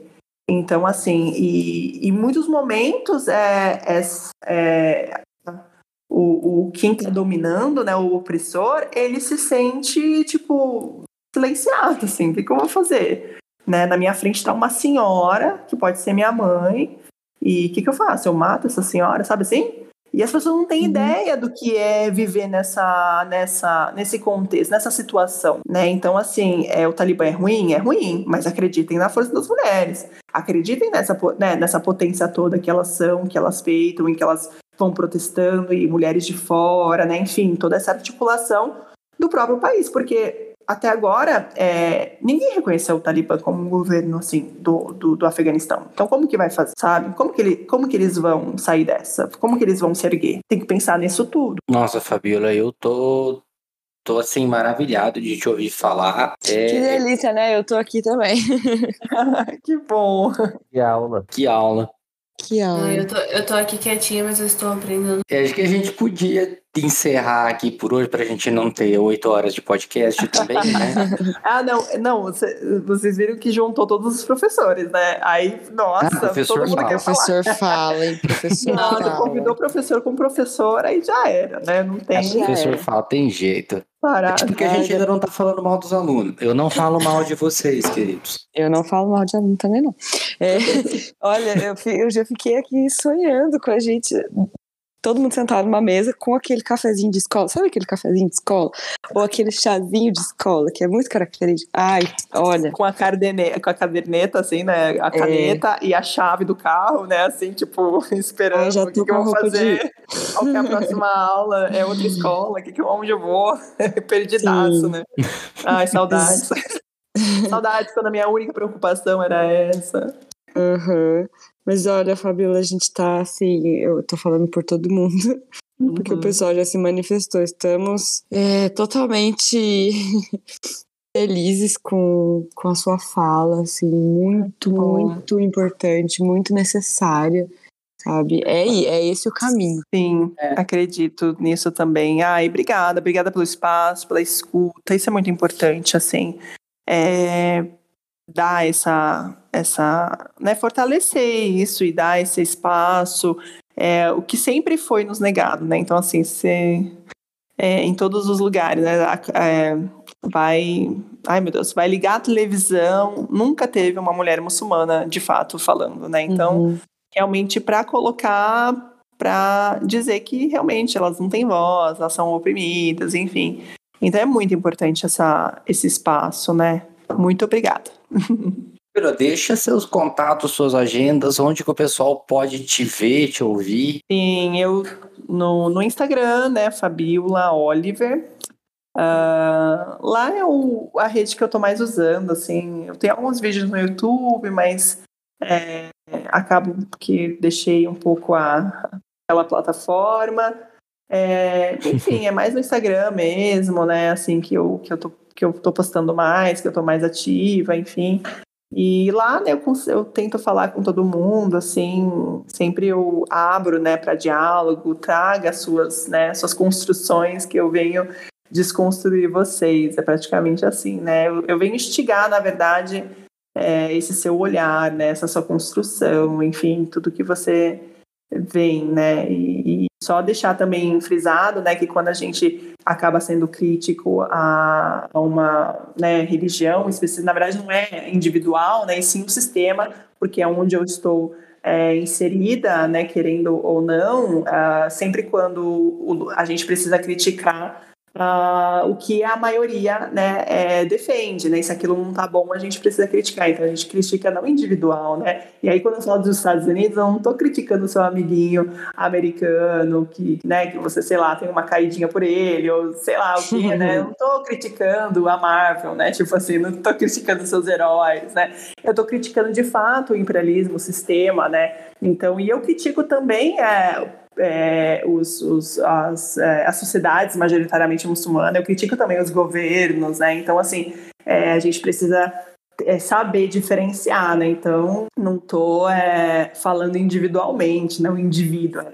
falando sim do sistema. Ah, maravilha. Muito, muito obrigado mesmo, Fabiola. Eu que agradeço. Obrigada, Obrigada gente. Demais, Boa noite. Obrigada. Vamos de literatura, então. Que bom. E beleza, então vamos de literatura. Pode falar, Zapa. Herdeiros da Lei Rouanet.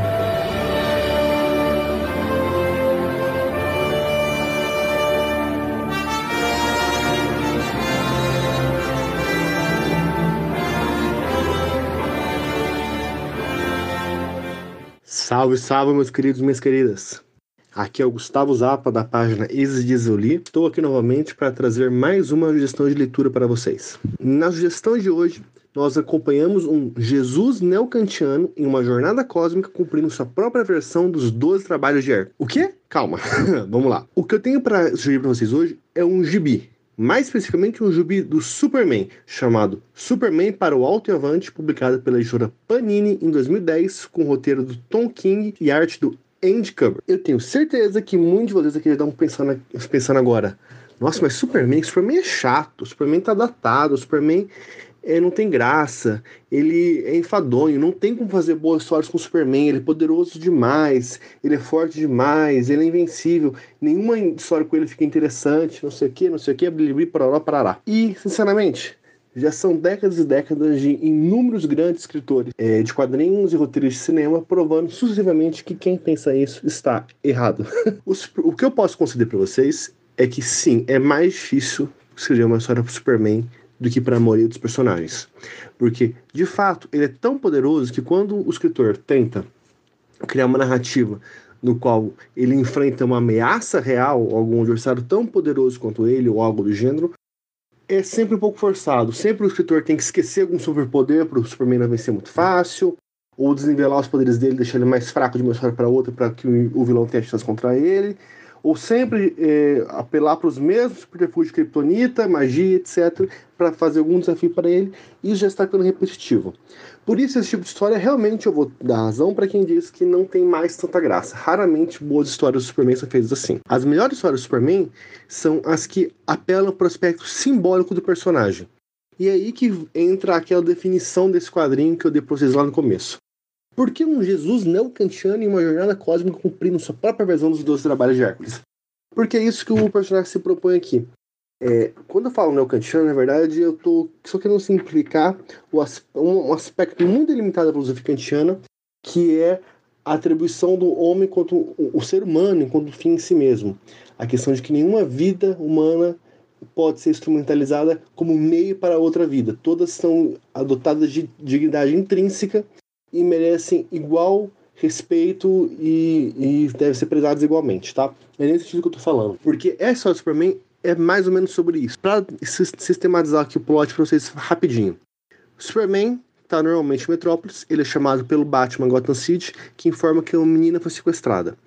Mas não foi um sequestro normal, ela foi sequestrada aparentemente por forças alienígenas, e isso não faz sentido, porque essa menina não é especial, ela não tem nada demais, ela não é uma super-heroína, ela não é uma princesa, ela não é uma gênia, ela é uma criança normal. E aparentemente ela foi sequestrada sem maiores explicações. E o Batman recorre ao Superman para tentar resgatá-la. E por que resgatar essa menina? Por que o super-herói mais poderoso da Terra vai deixar o planeta inteiro desguarnecido para salvar uma única vida?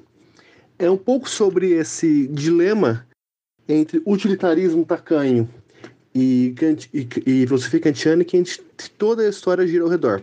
Inclusive tem uma passagem, um desses dois trabalhos de Hércules que eu quis dizer, que na verdade são os desafios que ele vai enfrentando sucessivamente na busca por essa menina, que a gente tem uma explicitação bem assim óbvia desse, desse dilema, para entender um pouco mais o que faz o Superman ser quem ele é. é eu não vou entrar em, em, detalhes, porque assim, acho que não faz sentido ficar dando mais spoilers da trama do que eu já dei, só queria dar o plot principal para tentar fazer vocês entenderem o que, que tem de interessante nesse quadrinho especificamente. Eu vou dizer também que não esperem uma história de linearidade tão clara, porque a cada capítulo que a gente passa, é, a gente tem um recomeço abrupto da narrativa, sempre nessa ideia de a cada capítulo ser um dos, novos, um dos, um dos novos desafios que ele vai enfrentar. É, enfim, é uma história que a, a, aproveita os aspectos mais simbólicos e filosóficos do Superman.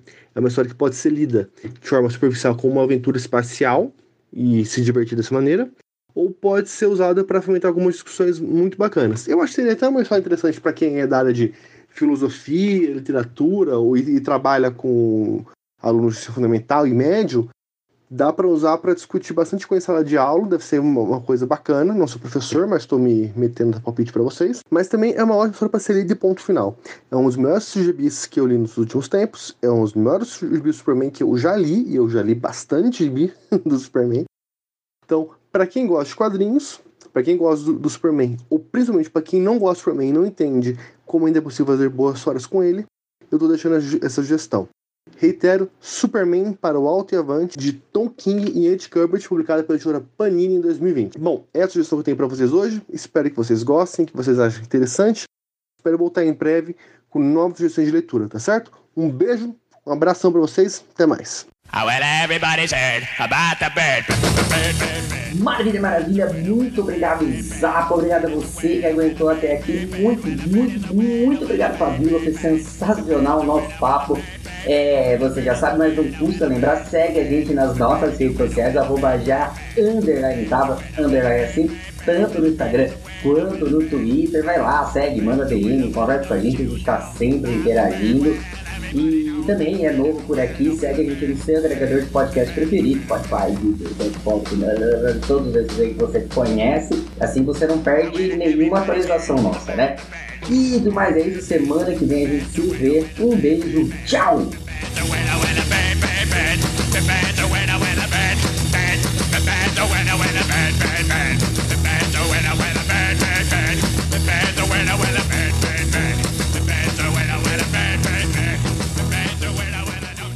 Gente teve, teve que plantar ainda aí.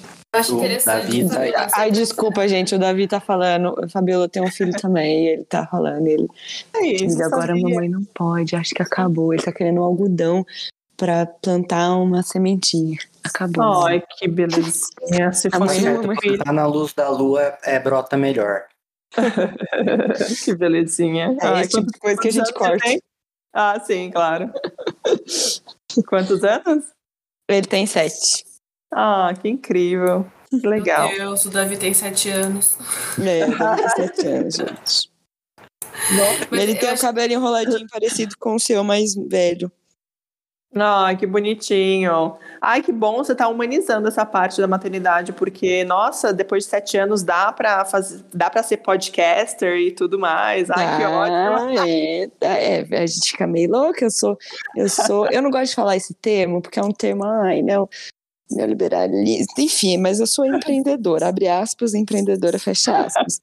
Então, eu sou professora, tenho um café aqui na cidade, Ai, Tento incrível. ser podcaster, né? Quando eles não desistem de mim, mas é isso. A Babi ia falar uma coisa super importante.